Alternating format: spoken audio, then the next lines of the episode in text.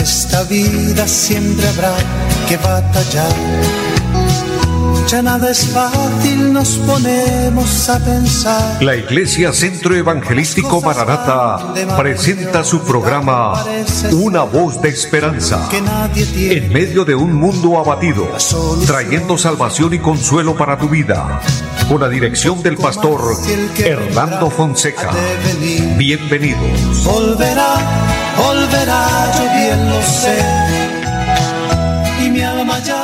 muy buenas tardes a todos, amables oyentes. Es un gozo saludarles, bendecirles en el nombre del Señor y por supuesto darles la bienvenida a este su programa, Una voz de esperanza. Hoy disfrutando de un ambiente de bendición. Dios nos regala un nuevo día, una nueva oportunidad. Así que, amados, nos gozamos en el Señor. Nos gozamos porque la presencia de Dios esté con nosotros, nos acompañe siempre. Saludo en esta hora a mi amigo Andrés Felipe, quien está en la parte técnica, y a todo el equipo de trabajo de Radio Melodía. Dios bendiga también eh, todo lo que hace posible que este programa llegue hasta ustedes, amables oyentes. Qué bendición. Nos gozamos, nos alegramos y de esta manera eh, estamos contribuyendo para extender el reino bendito de nuestro Dios. Bienvenidos todos, gocémonos y alegrémonos en el Señor. Es una bendición eh, maravillosa, una bendición preciosa, porque tenemos la oportunidad de orar, tenemos la oportunidad de estudiar, escudriñar la palabra bendita de nuestro Dios. Y hoy precisamente para entrar al programa estamos eh, haciendo una oración a Dios, les invito para que oremos al Señor, para que Él tome control de nuestras vidas y que todo lo que hagamos sea bajo la voluntad del Señor. Que Dios nos bendiga, que Dios nos ministre. Bendigo a toda nuestra audiencia aquí en Bucaramanga, los que nos siguen a través de la radio, a través del Facebook. Dios les bendiga a todos. Y vamos a orar al Señor, vamos a, a pedirle a Dios que Él se glorifique y que Él nos ayude. Pero quiero leer un pasaje importante de la palabra de nuestro Dios donde encontramos una palabra consecuente a la necesidad de orar, de implorar al Señor su favor, su misericordia. El Evangelio según San Lucas, capítulo 21, el versículo 33 en adelante inicia el Señor con una palabra poderosa, una palabra muy amplia, y dice, el cielo y la tierra pasarán, pero mis palabras no pasarán. Mirad también por vosotros mismos, que vuestros corazones no se carguen de glotonería y embriaguez y de los afanes de esta vida, y venga de repente sobre vosotros aquel día, porque como un lazo vendrá sobre todos los que habitan sobre la faz de toda la tierra. Velad pues, orando en todo tiempo, que seáis tenidos por dignos de escapar de todas estas cosas que vendrán y de estar en pie delante del Hijo del Hombre. Es una bendición que el Señor nos llama a orar en todo tiempo para poder alcanzar la gracia y las misericordias maravillosas de nuestro Dios. Qué bueno, mis amados, que logremos eh, este objetivo importante, este objetivo grande de, de alcanzar las misericordias grandes del Señor. Oremos a Dios, Padre, y buen Dios que está en el cielo, le damos gracias. Nombre, le alabamos, le bendecimos, le damos gracias, le damos adoración y exaltación porque tú nos permites esta oportunidad, tú nos permites la vida y la salud. Gracias le doy, Señor, por cada oyente, por cada hombre y por cada mujer que allá a la distancia se conecta. Dios maravilloso y porque nos permite, en su gracia y en su misericordia, presentarnos y decirle Dios, perdónanos, pero también implorar la sanidad para los cuerpos enfermos, el consuelo para el que está triste, la libertad para el que está cautivo, o en el nombre de Jesucristo. Bendice, Señor, este programa y guíanos con tu Santo Espíritu. Bendícenos, Dios, dándonos una palabra especial, concediéndonos la presencia del Espíritu Santo. Ponemos en tus manos una vez más nuestro país, Colombia y el mundo, Señor, que tú intervengas en cada necesidad que es mucha, implorando de ti el perdón por tanto pecado, por tanta maldad y suplicando que la misericordia de Dios sobreabunde, declarando esa promesa maravillosa de tu palabra que dice que cuando abunda el pecado, sobreabunda la gracia, que tu gracia bendita nos alcance en el nombre de Jesús y le damos gracias. Amén. Amados, qué bendición poder orar y pedirle al Señor la bendición, creer que Dios nos va a ayudar. Y es motivante, eh, hoy iniciamos con una palabra que es la que respalda y, y, da, y da el enfoque a nuestro anuncio eh, de todos los días. El Señor está pronto a venir. Y aquí de antemano el Señor desde, desde que nos dejó su santa palabra, dejó este anuncio diciendo el cielo y la tierra pasarán, pero mis palabras no pasarán. Amados, es una palabra que debemos meditarla y pensarla, dándonos a entender el Señor que lo que Él dice, lo que Él pronuncia, tiene un fiel cumplimiento. O sea, la palabra de Dios no está porque sí, la palabra de Dios tiene, tiene validez, la palabra de Dios tiene una connotación muy grande. Y aquí vemos una aplicación eh, poderosa porque vemos que el Señor quiere hacernos entender que lo que Él está hablando es muy serio y utilizó este término el cielo y la tierra pasarán, pero mis palabras no pasarán para anunciar lo que vendrá. Y por eso nos llama como siervos de Él y dice, mirad también por vosotros sea, miremos por nuestra condición, por nuestra vida, por nuestra salvación. Mirad también por vosotros mismos que vuestros corazones no se carguen de glotonería y embriaguez y de los afanes de esta vida, y venga de repente sobre vosotros aquel día. ¿A cuál día se refiere? Al día del Señor. Que el Señor vendrá, y cuando el Señor venga por su iglesia, entonces se desatarán los juicios apocalípticos, porque dice el verso 35, porque como un lazo vendrá sobre todos los que habitan sobre la faz de toda la tierra, y es allí donde nos convoca. Orar, velad y orad en todo tiempo. Amado, debemos orar.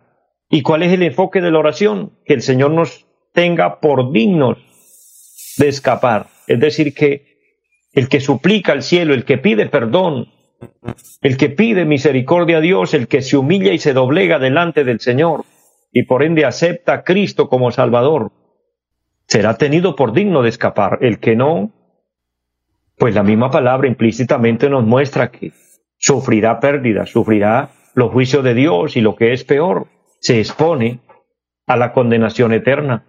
Y amados, recordemos que hay un cielo maravilloso donde habita Dios y es el lugar donde Él quiere llevarnos a habitar con Él, a donde Cristo nos prometió cuando dijo en San Juan capítulo 14, en la casa de mi Padre muchas moradas hay. Qué bendición y qué privilegio tan grande que en la casa de nuestro Padre Celestial hay moradas maravillosas, eternas, gloriosas, en las que el Señor quiere llevarnos a morar, a habitar con Él, el cielo de Dios, la casa del Padre, es la herencia de Cristo y Él la comparte con nosotros. Pero por otro lado está el infierno, un lugar de tormento, el lago de fuego que dice la palabra que arde con fuego y azufre donde será el llanto y el crujir de dientes, dice el Señor. Es terrible, un lugar de tinieblas. El lugar preparado para el diablo y los demonios no es para las almas de los seres humanos, no es para los hombres, pero el diablo no quiere irse solo y por eso él trabaja haciéndole la guerra a Dios, opuesto al bien, para ver si de esa manera arrebata vidas y, por supuesto que lo logra, porque es el camino ancho, es el camino fácil. Es por esto que el Señor nos llama a escoger la senda angosta. Y para escoger la senda angosta, entonces obviamente nos, es muy conveniente someternos a Dios. El sometimiento a Dios es el, es el estar dispuestos a hacer la voluntad de Dios, el obedecer a Dios. Hay un versículo en el Antiguo Testamento, en el libro del profeta Samuel, el capítulo 22, y dice que es mejor el obedecer que los sacrificios y el prestar atención que la grosura de los carneros. Cuando Saúl desobedece, a Dios le duele y Dios lo desecha por desobediente. Y es donde nace este versículo cuando Dios lo pronuncia por medio del profeta Samuel y dice, para Dios es mejor el obedecer que cualquier otro sacrificio, es decir, la obediencia, pero para obedecer a Dios tenemos que convertirnos en siervos de Dios. Entonces quiero ampliar un, un tanto este tema importante de lo que es ser siervos de Cristo, convertirnos en siervos del Señor, lo que implica tener a Cristo como nuestro Señor, le vuelvo a recordar, no solo quererlo como nuestro Salvador, porque así no funciona. Querer a Cristo como Salvador, pero no recibirlo como Señor, no, no es bíblico y no es lo correcto. Es querer el beneficio, pero no querer a quien nos da el beneficio. Yo creo, mis amados, que en esto se aplica mucho la palabra cuando Dios le dijo a Abraham que sacrificara a Isaac. Abraham estaba muy contento de tener un, de tener un hijo. Y qué bendición, Dios le había regalado un heredero y era lo que Abraham quería. Y puede usted imaginarse, querido hermano, amigo, que me escucha, siervos, siervas del Señor, meditar en esta realidad de la palabra. Lo contento que estaría Abraham cuando a los 100 años puede tener un hijo propio. De su esposa Sara, que ya tenía 90 años, era un milagro extraordinario. Allí se desató una serie de milagros porque Sara era estéril. Y Dios se glorifica y le da a este niño llamado Isaac. El niño crece, pero luego que es el contentamiento de ellos, la felicidad de ellos, Dios les dice, sacrifícame Isaac a quien amas. Todavía Dios se lo recuerda, le dice, a quien amas. Abraham tenía otro hijo. Y no tanto que lo amara menos, pero era el hijo de la esclava de la egipcia, que era Ismael. Y Dios no le dijo, sacrifícame a Ismael, sino a Isaac. O sea, el, el que era el centro de la casa, el centro de la familia, el centro del hogar. ¿Por qué hago referencia de esto? Para hablar de un siervo de Dios. Porque Dios se dio cuenta que Abraham estaba tan contento con el hijo que le parecía mejor el regalo que el dador del regalo. Y es donde Dios le llama la atención. Dios quiere darnos un regalo, bendecirnos, pero que no pongamos la mirada solo en la bendición, sino en el dador de la bendición. Eso implica ser siervo. Y eso es lo que aplica para tener a Cristo como nuestro Señor. Porque lo queremos como Salvador, está bien, pero eso sería estar contentos con el regalo, pero no con el dador del regalo. Y esto funciona es teniendo a Cristo. Porque recuerde que el primer y grande mandamiento es amarás al Señor tu Dios con todo tu corazón, con toda tu alma, con toda tu mente y con todas tus fuerzas. Esto tiene un, significado grande. Es el primer y grande mandamiento, amar a Dios por encima de todas las cosas. Entonces, cuando uno ama, uno está dispuesto a a ser consecuente a ese amor que se expresa. Y vamos a leer un pasaje importante de la palabra del Señor donde encontramos eh, el deber de un siervo, lo que implica tener a Cristo como Señor, es someternos a ser sus siervos. San Lucas capítulo 10, el versículo 7 dice, ¿quién de vosotros teniendo un siervo que ara o apacienta ganado, al volver el del campo, luego le dice, pasa, siéntate a la mesa.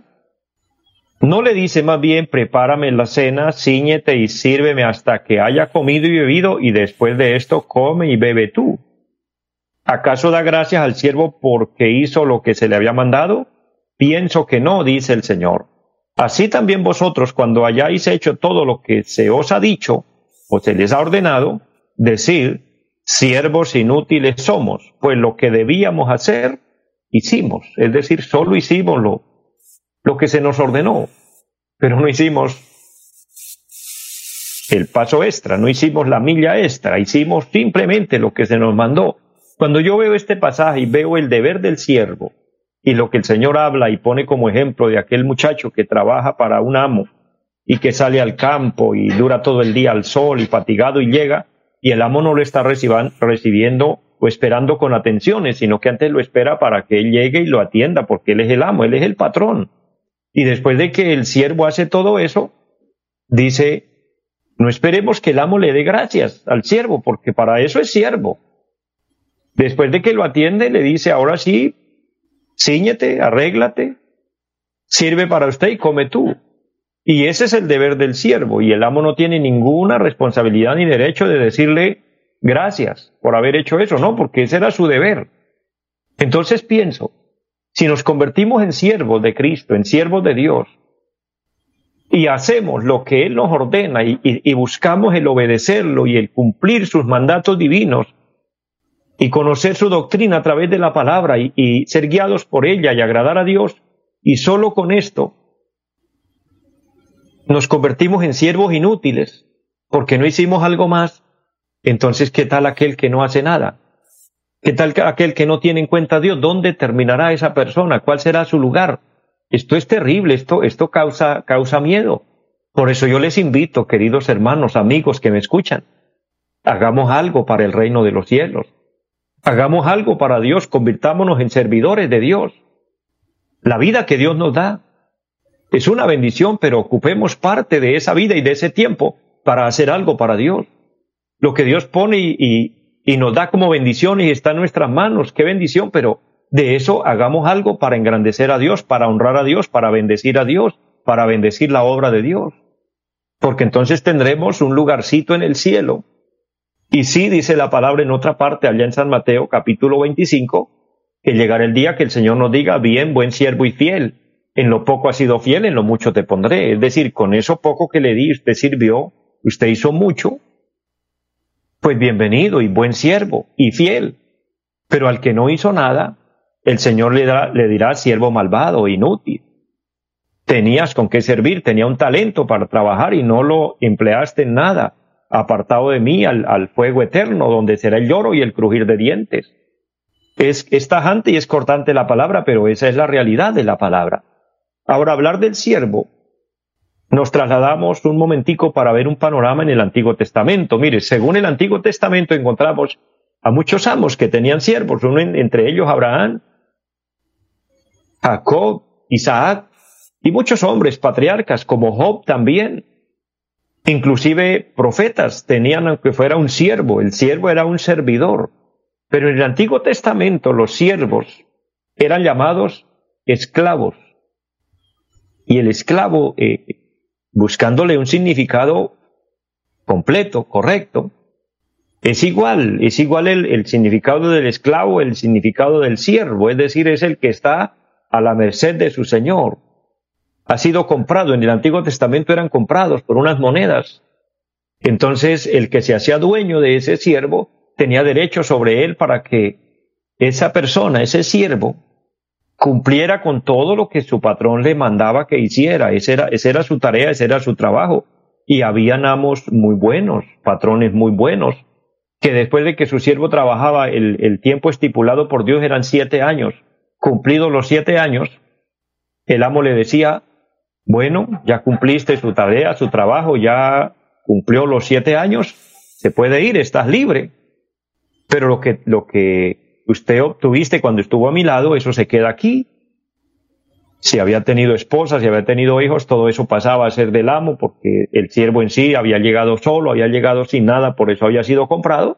No tenía derecho sobre nada. Pero muchos de aquellos siervos le decían a su amo, pero es que usted ha sido un buen amo conmigo, un buen patrón, usted ha sido generoso, usted me ha dado todo, usted me ha dado la vida, usted me ha dado trabajo, usted me ha dado comida, techo, etcétera. Usted ha sido tan bueno que yo no me quiero ir, me quiero quedar. Entonces el amo accedía a que él se quedara y se quedaba de por vida, pero entonces tenía que ahora darle una oreja y colocarle allí una señal para que aquel siervo se quedara ya como natural. Se sentía, sentía tanto apego con el amo que se quedaba voluntariamente. Esto da a entender lo que es el servicio a Cristo. Por servirle a Cristo, nos ganamos un lugar cerca de Él y nos enamoramos tanto de Él que aún como cuando a los discípulos les dijo, si ustedes quieren irse, lo pueden hacer, y Pedro dijo, Señor, pero ¿a quién iremos si solo tú tienes palabras de vida eterna? Él por voluntad propia decidió quedarse.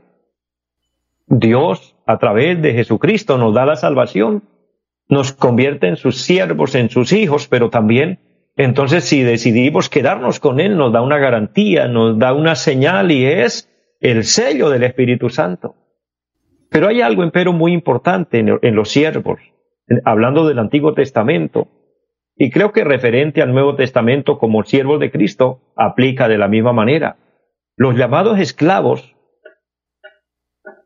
eran y estaban a la voluntad de su amo y ellos no podían pensar por sí mismos, no podían decidir por su cuenta. Su amo su Señor decidía por ellos y pensaba por ellos. Ellos no podían darle una sugerencia a su amo porque ellos tenían que hacer lo que el amo les dijera. Y como dice un decir, el que manda, manda, aunque mande mal. Pero en este caso, referente a Cristo, que es nuestro amo, Él nunca manda mal, Él nunca hace las cosas mal, Él nos llama a que le obedezcamos a Él y hagamos su voluntad y seamos esos siervos fieles, dispuestos, que estamos a su servicio. Es importante ver en la Biblia hombres con títulos, con, con una carrera, con un, con un proyecto de vida, como era Saulo de Tarso. El Señor me trae a la mente este varón que era perseguidor de la iglesia cristiana, él estaba opuesto a Cristo y a la iglesia. Y según las creencias del fariseísmo, él estaba dispuesto a exterminar la iglesia, pero estando en persecución de los cristianos, porque por ende recordemos que el pueblo cristiano siempre ha sido perseguido, siempre ha sido tenido en poco. El pueblo cristiano siempre ha sido ultrajado, maltratado. Contra los cristianos, contra los verdaderos siervos de Dios, siempre hay palabras hirientes, palabras groseras. Hay lugares donde matan a los cristianos. Han, han existido, han habido eh, muchas vidas de hombres y mujeres que han sido mártires, que son conocidos como los mártires de la iglesia, todo porque la iglesia ha sido perseguida. Y entre ellos Saulo de Tarso era un perseguidor hasta que Cristo se le aparece en el camino. El capítulo 9 de, de los Hechos lo registra y dice que él iba en persecución de los cristianos, pero en ese momento se le aparece Cristo y le dice, Saulo, Saulo, ¿por qué me persigues? Y ante el resplandor de la gloria de Cristo, Saulo cae a tierra. Y dice la palabra en el capítulo 9 de Hechos de los Apóstoles, por el versículo número 6, que Saulo dijo, ¿quién eres, Señor? ¿y qué quieres que yo haga? Esa expresión cambió la vida de Pablo porque se puso a disposición de Cristo cuando le dijo, ¿quién eres, Señor? Lo reconoció, aunque no sabía quién era, pero lo reconoció como Señor cuando le dice, ¿quién eres, Señor? ¿Y qué quieres que yo haga? O sea, estoy a su voluntad. Y Cristo le dice, yo soy Jesús a quien tú persigues. Y bien nos damos cuenta del gran cambio. De ser un perseguidor de la iglesia se convierte en un ministro del Evangelio. Por eso hasta el nombre, el Señor le permitió que fuera cambiado y ahora se llama el apóstol Pablo. Qué privilegio y qué honores hay en ese hombre llamado Pablo, el apóstol Pablo, que alcanzó tanto en Dios porque se convirtió en un siervo de Dios. Terminamos, pero quiero invitarles a orar a aquella persona, aquel hombre, aquella mujer que quiera convertirse en siervo de Dios, en hijo de Dios, abre su corazón a Cristo con esta oración. Dígale, Padre, en el nombre de Jesucristo, le pido perdón por mis pecados. Abro mi corazón y te invito para que seas Señor y dueño de mi vida. Y como Saulo quiero decirle, aquí estoy, Señor, ¿qué quieres que yo haga? Séllame con tu Espíritu Santo y anota mi nombre en el libro de la vida. Lo pido en Jesucristo. Amén. Le bendigo si usted hizo esta oración y le invito a perseverar en Cristo, perseverar en el Evangelio y continúe edificando su vida a través de este programa. Recuerde a las 4 de la tarde tenemos una cita con Dios por esta emisora Radio Melodía. Les esperamos en nuestra próxima emisión. Bendiciones y feliz tarde para todos.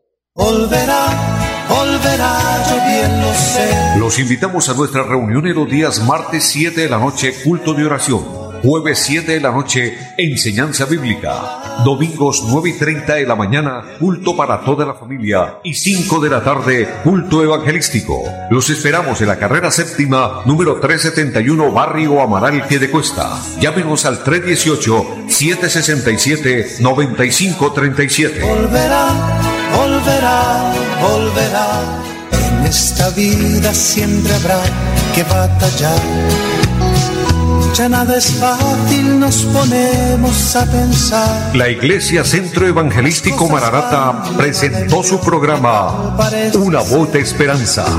Los esperamos en nuestra próxima emisión. Volverá, volverá, yo bien lo sé.